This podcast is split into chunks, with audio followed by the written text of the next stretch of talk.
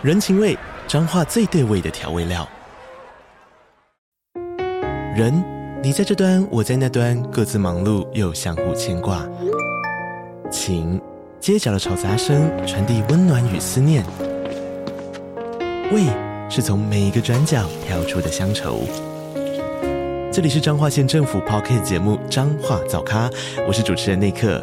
从彰化大小事各具特色到旅游攻略，透过轻松有趣的访谈，带着大家走进最在地的早咖。准备好了吗？彰化的故事，我们说给你听。以上为彰化县政府广告。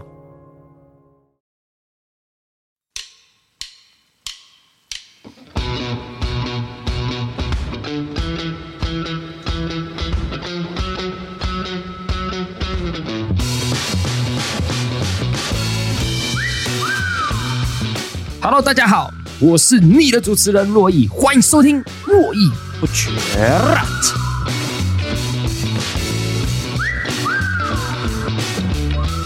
好了，那洛毅不绝来到第六集了。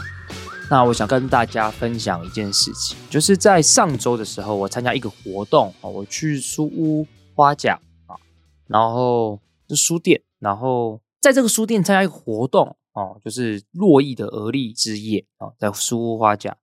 那在这个书店里面，基本上就是探讨珞亦而立嘛，三十岁这件事情有什么样子的一个改变。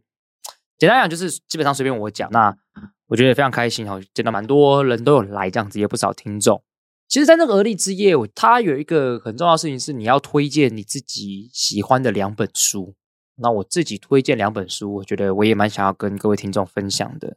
我分享两本书，第一本书是。这两本书刚好各有脉络，一本是对我十七岁影响很深的书，一本是对我三十岁影响很深的书。第一本书叫做《一九八四》，我相信大家可能多少都有听过乔治·欧威尔写的《一九八四》。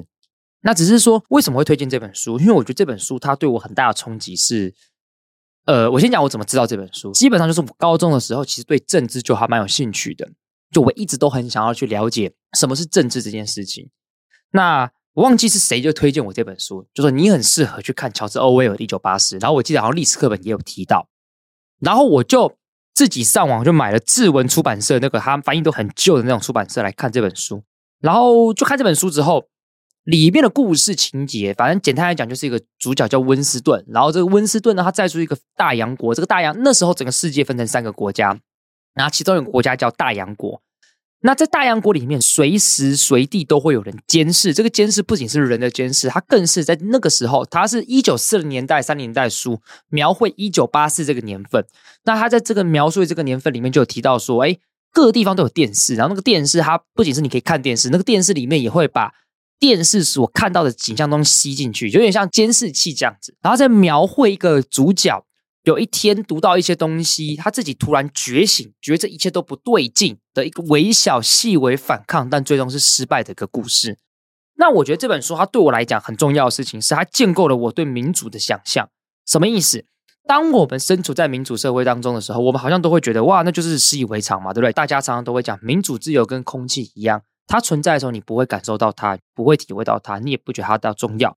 那一旦他不在的时候，你就会马上知道他有多重要，因为你会窒息，你才会去理解这个东西是对你来讲是多么自然，但且是多么重要。所以，他建构我对民主自由的想象，原因是因为他提供我一个视角，叫做什么叫做独裁。这个独裁是透过这本小说给建立起来的，它是有情节的。这个情节里面的一举一动、思想审查、双重标准等等之类，都让我知道，原来在一个独裁国家里面是长这个样子。而当时对照组就是什么？中国，中国就是这个样子，所以这一篇小说让我理解到，原来所谓的独裁是长什么样子。那我也才知道说，所以中国就是一个独裁的国家。这本书其实开启了我具有本土意识这件事情，一切从那本书开始。我因为从那本书开始，我理解到读政治的重要性，所以才开始开启了很多政治的读物。像我记得那时候我就去看。来生不做中国人，我记得是伯阳写的。然后龙应台书那时候也读很多，但这个写的很讽刺好笑。但是我不得不说，龙应台这过去有一些书是提供蛮多反抗的一些精神在里面的。我那时候在而立之夜为什么想要推荐大家？因为这本书对我意义非凡，它就是一个开启我对于民主自由想象最重要的一本书。哦，没有这本书，我不知道怎么开启这些事情。我永远都记得那个时候我是在哪边读的，就是我那时候高三的时候要准备学测跟指考。然后我都会跑到清大图书馆念书，因为我是新竹人，我读新竹市的建工高中，清交大就在我们旁边。我高二的时候都会跑到交大念书，高三的时候都会跑到清大念书。我在清大的三楼一上去，这旧图书馆，所以很多人没有没有印象。我跟你讲，就算你现在读清大的，你一定都不会有印象，因为你一定要比我老，你才会有印象。三楼这个电梯一上去的左边的最后一个最后一个位置，我就在那边。看完了《一九八四》，对我永生难忘。我第二本书叫做《三十一岁又怎样》。好，这本书是日本一个作家叫山本文绪写的。那这本书我在三十而立之夜的时候就跟大家讲到说，这本书真的是我在地上捡到的。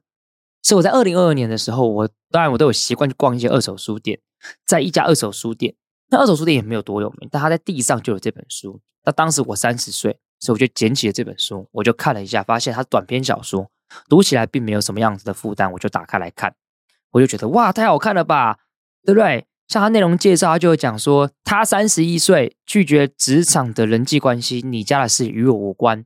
三十一岁，姐姐和她都是处女，不禁感到些许的悲哀。三十一岁，男友已婚，一寂寞就会死。他描述了一个三十一岁的人们他会碰到的一些困境。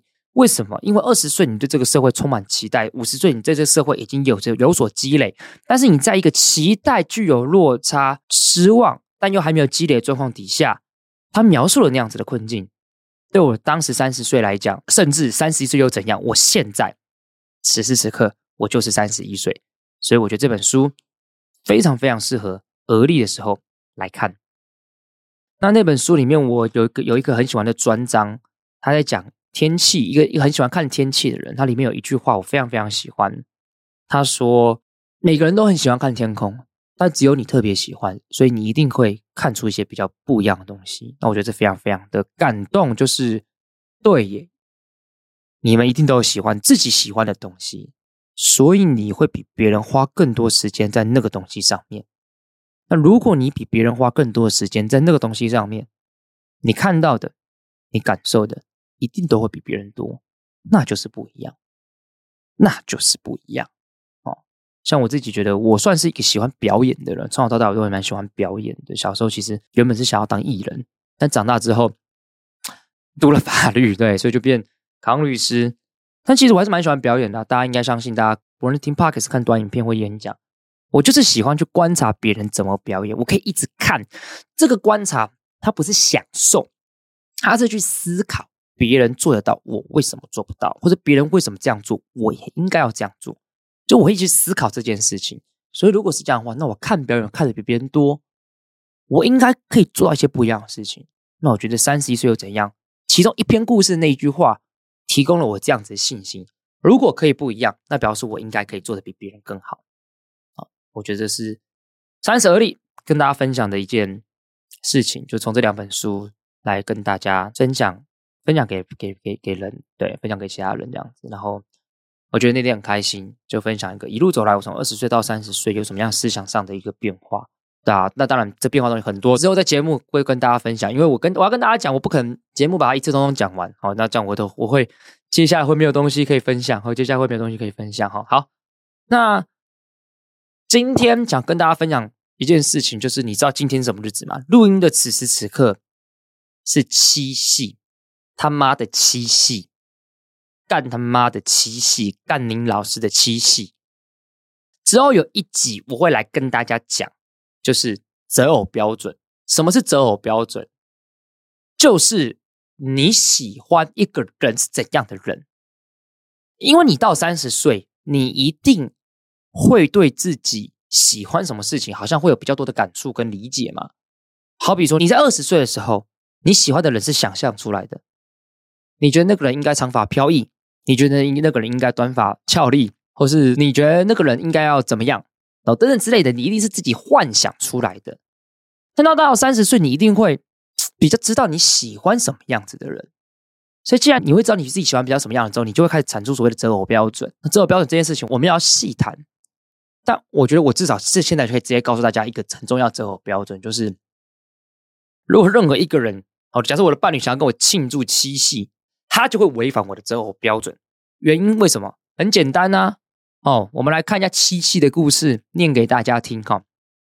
七夕这个故事是这样来的：传说当中，玉皇大帝有七个女儿，他们一起到凡间游玩，玩累了，哎，跑到一个河边洗澡，玩累了，让我想到玩 game 的那个铁牛演的，哦，那真的是玩累了，呃，就回家就睡觉，哎，我觉得那真的很好笑。好了，反正我这个故事在讲说，玩累了就跑到一个河边洗澡，这时候有个男人牵着一头牛来到了河边，因为觉得仙女实在是非常漂亮。哎，就偷走了其中一件衣服，所以当仙女们洗完澡之后要穿衣服时，才发现有一位仙女没有衣服穿，没有办法回到天上，只好留在人间。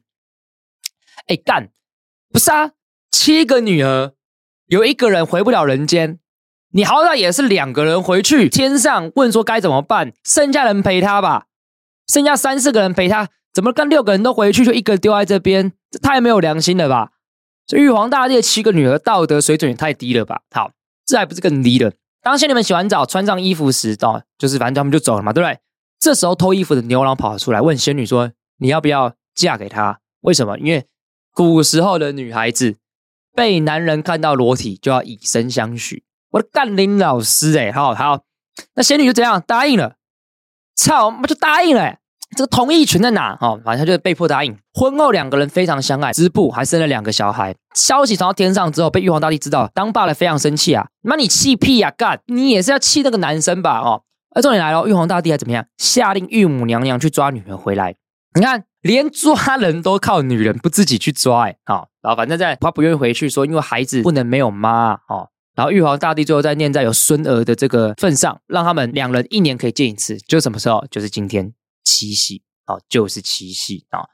好，当然这好像是一个比较浪漫的版本，但我先不管他妈的浪漫版本，但这个他妈的这个版本就是再浪漫的版本都是恶心。第一，他为什么去偷别人的东西，偷窃，对不对？还逼别人以身相许，又看过别人的裸体，哎，就要跟别人结婚，哇靠！这什么杀小东西呀、啊，对不对？一般人听到这样的故事，如果有这样子的故事，就是我偷别人的衣服。然后我偷别人衣服之后，还说：“哎，那你要不要跟我在一起？”这个的对话应该会被放在什么直男行为研究社里面，对吧？那那个人就应该被嘲笑了。那个人被嘲笑完之后，被出征完之后，他就会在现实动态发说：“你看现在的女权哎过度高涨，男人都没有自由了。”然后最后 hashtag 就会说什么“女权过剩”之类的。所以我一直说，如果你今天跟我讲说你要庆祝七夕，你是觉得这样故事很棒，所以我们要庆祝情人节，我们要庆祝历史上曾经玉皇大帝的女儿。被别人偷走衣服，看到她裸体，逼她以身相许，这件事情值得庆祝吗？就不对吧？好，就不对嘛。哦，我自己会觉得庆祝七夕这件事情，对我来讲，它就是一个很瞎的事情啊。哦，它就是很瞎的事情，因为我觉得这个故事本身就经历一个极度父权，哦，极度悲哀，哦，极度不应该发生的事情，还来庆祝啊，我觉得这就是对我来讲是不对的啊，是不对的哈，所以这大概是我对七夕的看法啦。没有，就只是今天刚好七夕跟大家分享一下哦。然后我只是觉得很有趣的事情是。因为我最近这两周超多演讲，我真的讲到快累死啊！所以我觉得听到这边的观众，就是如果想找我演讲，其实我很愿意，我没有不喜欢演讲，但是最近太累了，就连续讲十天啊！但在演讲过程当中，大家都会进到 Q&A 阶段嘛，有一个 Q&A 阶段，我就觉得很有趣。反正至少在两三个人在不同场合都问说对总统大选的看法哦，不论就我今天去讲什么主题，都会问这件事情啊。好比说我去讲行销，哎，你对总统大选看法是什么？我就讲。这个猥亵性言论，你对总统大选的看法是什么等等之类的，好，不管，我觉得这今天跟大家分享一下，因为这跟而立有关系。反正今天就跟大家分享我的而立嘛，就是三十岁有什么想法不太一样。简单很分享选总统这件事情，我觉得从以前到现在，我极大的一个落差。就小时候，所有人都灌输我们一个意见，叫做我们要选人不选党，我们要挑出认真做事的人。好，选人不选党，所以我们不应该被党派挟持，我们应该看那个人做怎么样。所以我们来选他。我跟你讲，我要讲很直接一点，这些事情在我心中，在有些标的下就是 bullshit，就是 bullshit。讲直接一点，自以为高尚，你自以为你很高尚，说哦，我没有被政党加持，我没有意识形态，我我想看他需要他是不是一个好的。我跟你讲，会讲这种话，他妈讲真的，你根本都没在关心政治，你他妈就是选前一天在看他证件。我跟你讲啦，对我来讲，证件根本不重要。你写在那个选举公报上，证件一点都不重要。为什么？你对一个政治人物的观察，就只有知道他是谁，跟他想要做什么事情吗？不是嘛？对政治人物观察，应该是个脉络式的观察嘛。我们观察他近二十年，他是一个什么样的政治人物，我们才可以知道他所提出来的政见，他到底有没有可能会落实嘛？所以，他提出什么，有时候没那么重要。甚至他没有提出的，我也可能相信他会做到，也可能相信他不会做到，是因为我对他足够观察嘛。所以，对我来讲，你在那边说选人不选党这件事情，对我来讲，我就很剥削。我直接跟各位观众讲，就是接回到政治。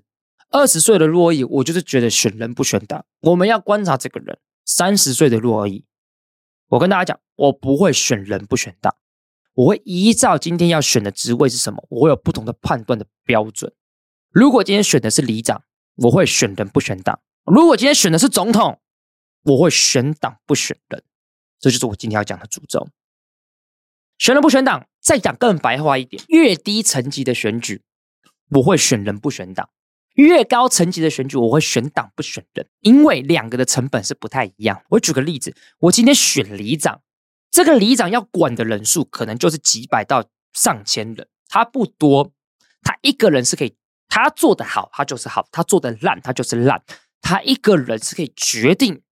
整个社区或那个里的好坏，确实是那个里长他是可以自己决定的，因为他的优秀程度很重要。所以这个人我选他好不好，主要在于说我了不了解他，他是什么政党，有的时候没那么重要。因为里长他距离政党有的时候是比较远的，但有的时候又是很近的。好，他比如说他今天政党需要动员，那可能里长就会需要帮忙等等之类的。那当然这是他政党本身的力量，但更多的时候大家就知道嘛，大全台湾大多数的。政治人物，不论是立委或者是议员，或是县市首长，他们都是有党籍的。但大部分的里长是没有党籍的，就证明一件事情：政党的力量在里长这个选举上是没有这么重要的。所以回到选总统，选党不选人是我的诅咒。因为今天选出一个总统，他不是只有一个人呢。他首先当选总统，他会有副总统，他要提名行政院长，他要跟立法院的关系很好。他会提名司法院正副院长、大法官，他会提名考试院正副院长、考试委员，他会提名监察院院长，然后正副院长跟监察委员，他也会提名检察总长。总统今天提名了谁，他下面谁要做事，他会代表某一个很重要的势力。所以，我今天选总统本来就不是选一个人，我选的就是一票的势力。我投赖清德，我投柯文哲，我投侯友谊，他都是代表背后一个很。大的势力，这个势力会怎么样占据我们国家的行政、立法、司法、考试、监察体系？所以，这个人本身的好或坏，我认真讲，对我来讲没那么重要。因为一旦他的势力越大，他的好坏的摇摆程度就会降低。大家听懂我的意思吗？他的背后势力越大，他能决定的事情就会变少，所以他能摇摆的程度就会降低。他没办法一个人决定所有的事情。他没有办法一个人做出所有的决定，所以政党就很重要，因为政党这个党的机器就是会帮助他一起做决定。而且你要知道，台湾会怎么样去分我们的政党，其实就是统独啊，就是统独。我们并不是美国，美国不论是右派或者是左派，Democratic，或者他们的 Republican，不论他们是 Conservative 或者他们 Liberal，他们都会有一个很重要的共识，就是。我们都是美国，所以对外一致，对内斗争，这个不是件坏事。但台湾的政党就是以统独来做分野啊，所以既然如果今天是以统独来作为分野的。话，民进党偏本土，国民党偏统派，这是一个不争的。事实啊，这就是整个政党的。分野。所以对我来讲，我支持什么样势力这件事情，其实坦白讲，我我这样讲，很多人在决定选举的。时候都很洁癖。我讲个不客气一点。大家都说哦，那个政治人物我没有特别喜欢，干哪一个政治人物你他妈喜欢？我讲真的，妈你挑伴侣都不会挑一百分的。人的，你挑政治人你要挑一百分的，怎样？你要跟他结婚是不是？政治人物本来就是跳个大概而已啊。他上台之后，你可不可以预见他所做出来角色大概会怎么样？我觉得就好啦。怎样？你今天会觉得怎么样？他必须要干净到剔牙的时候，他牙缝有没有剔干净？他今天晚上睡觉会不会跟你说晚安？是不是？所以大家对政治人物想象是很错误的。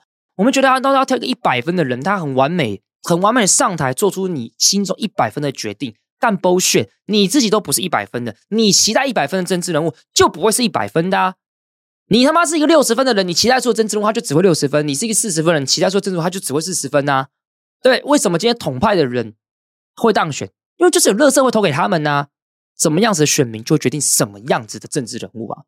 所以我会觉得，总统大选不是申论题，它就是选择题耶，它就是 A、B、C，你觉得选哪一个？你觉得对台湾最好？就这样子而已耶，不要伟大化这件事情好不好？不是总大选申论题，你想怎样？你还可以决定，我觉得哪个政党稍微跟我政治立场比较接近，但他我不喜欢，所以我决定我应该要支持更好的人，有这样吗？所以我就觉得这不存在嘛。就我觉得大家不要假掰，不要受一些很传统迂腐的思想影响，不要受那些很白痴的教育影响。我们要选人不选党，no，选党不选人跟选人不选党，它是一样的事情，只是你要在什么样职位去思考这样的事情。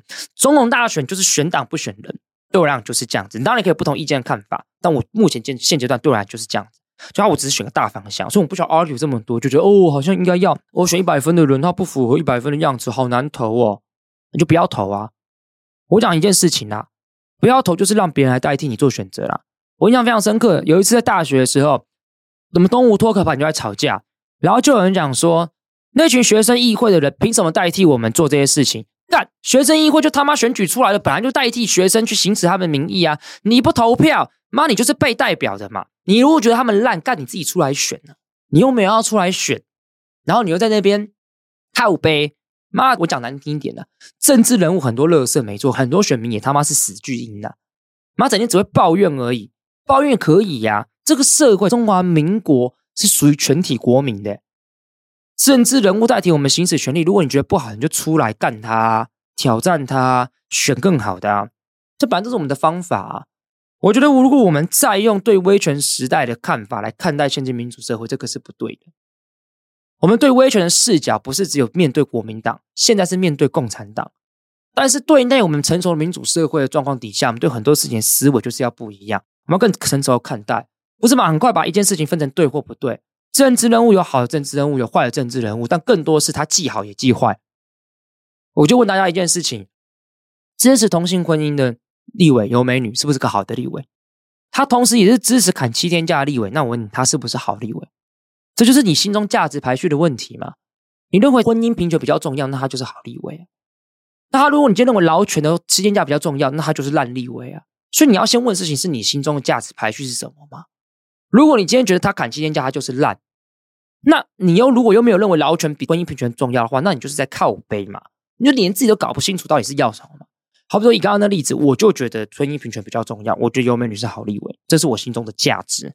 甚至是我如果认为七天假也很重要，但我可以理解尤美女这个立委在砍七天假是为了向民进党他提名他的政党的妥协，来来换取他可以有更大力量去争取同性婚姻的话，那这个东西我支持啊。所以重点是他做些什么事情，他背后的原因是什么，他的目的是什么，他是复杂的，不是他做了一个东西你不喜欢他就是烂。我跟你讲，按照你这种标准，你自己最烂，大家都很烂。讨论事情是这样子吗？其实不是，不是嘛。好，所以我觉得。我在那一场演讲三十而立里面讲，其实我是从三个切点：政治、爱情跟工作来探讨我自己的人生。我自己觉得到三十岁，我有最大的感触是什么？你知道吗？就是价值排序。你因为更认识自己，你会知道什么事情对来讲是比较重要，有些事情哪些事情是比较没那么重要。正因为 A 比 B 重要，所以你在做抉择上，做抉择、做抉择的时候，你会倾向对 A 比较好的价值的决定，你会排序作为优先。其实就这么简单，所以我们当讨论政治的时候，我就觉得很白痴啊！民进党贪污，国民党贪污，民众党贪污，干谁不贪污？树大必有枯枝，人多必有白白痴啊！一个政党越来越大，一定都会有一些贪污仔啊！所以，除非你今天告诉我说，以贪污的比例，三党落差极大，那这是一个 argument。但如果你举不出来的话，大家都有大家都有贪污的时候，那就不要说什么贪污这件事情，大家比不比不出来的话，那这件事情就应该摆在旁边，我们应该比的是其他价值嘛。这才是重点嘛！就如果你今天说我支持统一，但国民党有很多贪污，我不支持。好，那你要支持哪一个？你就告诉我哪一个最可以帮助统一。就这讨论方式是不对的。好，我觉得大家讨论政治方式都是就说，哎，我们是不是什么事情都要讨论？我觉得也不对。我可以理解。你知道，在我大学的时候，有一个老师就跟我讲说，其实政治啊、选举啊，大方向对就好了。我想说，怎啊二十岁了，我会觉得屁事。那你在公司小啊，选举这么重要的事情，什么叫大方向就对了？细节很重要，我会发现不对。细节不是用在这个事情上，做事是要细节，但选举真的大方向就对就好了。因为能跟你大方向对的政治人物，其实真的已经没有那么多了。大方向对就好哦。所以我觉得选党不选人不是个脏话，也不是白痴。我觉得选党不选人必定是白痴的人才是真的白痴。选人不选党并不是一个政治正确的话语。对我来讲，价值排序我会把它排在选里长的时候，但选县长的时候，选总统的时候，选人不选党，选里长到县长、总统，它有不同的成分，而不是那么绝对的必然。好了，这今天正好跟大家简单分享一下这个概念啊，希望大家未来在做政治选择上的时候，可以更多元一点，我们可以更思考一下这件事情。好，那我来回应一下一些 Q&A 哈，那这个礼拜的 Q&A 就比较少哦，所以没关系，我们就来回应一下。有一个叫铺马脑粉，我也是铺马的脑粉哦，稍微跟大家分享一下，铺马其实跟我是同一个补习班的老师，可是他是我大学的时候，他就是补习班老师，然后那时候他就补习班非常非常有名，然后我。加入那个补习班的时候，他就已经去美国了，所以其实很可惜没有跟他一起当到同事。但是我一直觉得能跟他在同一个补习班里面，我是觉得蛮开心的啦哈。他说：“这位破毛脑粉说，才听一开头就来留言，愿王律师安息。QQ，大家一起努力哦。那这也跟大家分享，上周参加王律师的告别式。那因为王律师的先生是我的大学非常敬爱的老师哦，然后就很难过哦。但我也觉得。”看到他们一家人，因为我以前在除了在课堂上看到我的老师之外，最常看到他们一家人就是在各种的社运场合跟一些抗议，不论是在图博、Face 或者是各个社会议题上，都会看到他们。我相信王律师如果看到自己的家庭哦是现在这个样子，那他一定会非常非常开心，他一定会非常非常开心。尤其是他的儿子文笔真的很好，啊，文文笔真的很好，真的非常非常非常的好。那我觉得。就是我希望大家记住啊，如果知道我在讲是谁的话，我记住他们是一个怎么样的一个家庭，我觉得很棒。那因为王律师他的先生就是我老师，是蛮有名的法官。他的儿子在他的就是他告别式的时候，大家发一本手册，他写了一段话，他说：“妈妈是法律界的瑰宝啊，与其像爸爸作为法律人的门面，更希望被深藏在秘密花园深处的那一小丛桔梗。只有深入这名名为法界的千坪花园，你才能见到美丽的她。”成长的过程当中，我有些朋友会跑来问说：“钱建荣是我爸爸吗？”我总是略尴尬，但又骄傲的说是。但一直以来，却没有人问我说：“王怡晶是你妈妈吗？”我想提醒大家的是，知道钱建荣，代表你才刚踏入法律的新手村，带你们认识王怡晶，你才能称自己是真正的法律人。那我觉得，就看到这个，我觉得很感动，觉得很感动。就是王律师一直以来不断的为很多人权议题发声。在官场工人案跳出来，甚至他也是正解的律师，他就是为人权而奋斗的了不起的律师，永远事情挑难的。我看到他儿子写这一段，我真的很感动，然后也很替他开心，就是他有一个很棒的儿子，是如此这样子看待自己的妈妈，如此这样看待自己的妈妈。我也希望我的老师哦，钱老师也希望他一切保重节哀。你有一个很棒的太太，你有两个很棒的儿子，那你自己也是一个很棒的人，影响的。像我这样子的人长大，你们会影响更多的人。希望王律师安息，也希望他在另外一个世界可以过得好，然后一起来守护台湾。好，那另外一个留言叫微微哦，他说高敏感三十一年，从小对光源、气味、声音、地震非常敏感，常常因此焦虑。长大后对人的感受加深，接受了。和同理了太多太微小的情绪，其实有时候是辛苦的。最近慢慢的转念跟练习中，希望高敏感也可以是一个很棒的特质，不论高敏低敏，都能对身旁的人事物多一点用心的观察，一个微笑，一句美言，都能成为一日的快乐根源。好，P.S. 可以试试看引导冥想，比较能够进入状况，时间会过得比较快哦。好，感谢微微。好，就是确实像我真的个人对，比方说我房间一定要香氛蜡烛，因为我就在房间很香，因为我对气味很敏感。然后光源也是，好像好比说像办公室最近因为旁边有大楼在整修，所以那场地在晃动。然后我就一直问同事说：“哎，你们都不会觉得害怕吗？”大家觉得还好，我就觉得不是害怕，哎，我觉得好烦哦，地板一直在晃，哎，我会发现这可能跟个性有关系，就是我会晃到，我会觉得很烦，我觉得我会想离开这个地方啊。所以确实，那我觉得高敏感这一集确实引发很多人讨论，我很意料之外，发现原来这么多人。都有这样子的一个特质，好，然后也会很在乎这个特质对自己的影响。好，那另外一个留言在 Apple Podcast 上，也是高敏感人，然后高敏感签到，和家人相处有时候被妈妈说每次找架吵啊，不是啊，吃完饭放着要谁收？碗里的卫生纸刚好不自己先丢，气死！哎，我这样讲好了，我妈妈一直不断训练我一件事情，就是你吃饭之前你都要把厨房弄好，所以我都会习惯把厨房弄好，然后一吃完饭就立刻收拾东西，就是吃饭前后的那个整理，它必须要很快的。所以确实我可以理解这个这个人叫屁呆，他讲这件事情，因为如果你今天吃完饭你没有赶快去收这些事情，我真的会觉得蛮烦的。然后你的食物就在那边怎样，赶快把它收啊！所以我真的自己吃完，就好比说我今天在看电影。我吃完饭，我正在看电影，我真的会电影就按暂停，电影就按暂停，然后我赶快去怎么样？赶快去收拾。我的习惯就是这样，不能让它状态就在那边，所以就要赶快去收拾。完全可以理解你的心情，我完全可以理解啊！所以希望你的爸爸妈妈可以理解这件事情，因为我觉得你家人来讲，我跟大家分享，我是独生子，那我就只有爸爸妈妈嘛。我觉得我妈妈就是稍微比较敏感，但我也不觉得她到高敏感。但我爸就是低敏的人，就是天只要没有塌下来，他可能都不知道大家发生什么事情。那我身旁也很多人这样子啊，好比说我的同事也有这样子啊，好，就低敏感人。我觉得高敏感跟低敏感相处起来久了，真的会不耐烦，因为高敏感人就是不喜欢冲突，所以我就不喜欢直说。但是你面对低敏感的人的问题就是你不直说，他真的永远不知道，他真的不知道。你可能开个玩笑说：“哎，干不要这样子。”意思就是什么？操你妈，干点鸡巴，你知不知道？但你可能说：“干，你先不要，你先不要这样子。”他可能真的不知道，你这样当面跟他讲说：“干，你这样你鸡巴，你知不知道？”操，我很不爽，他才会知道你不爽啊。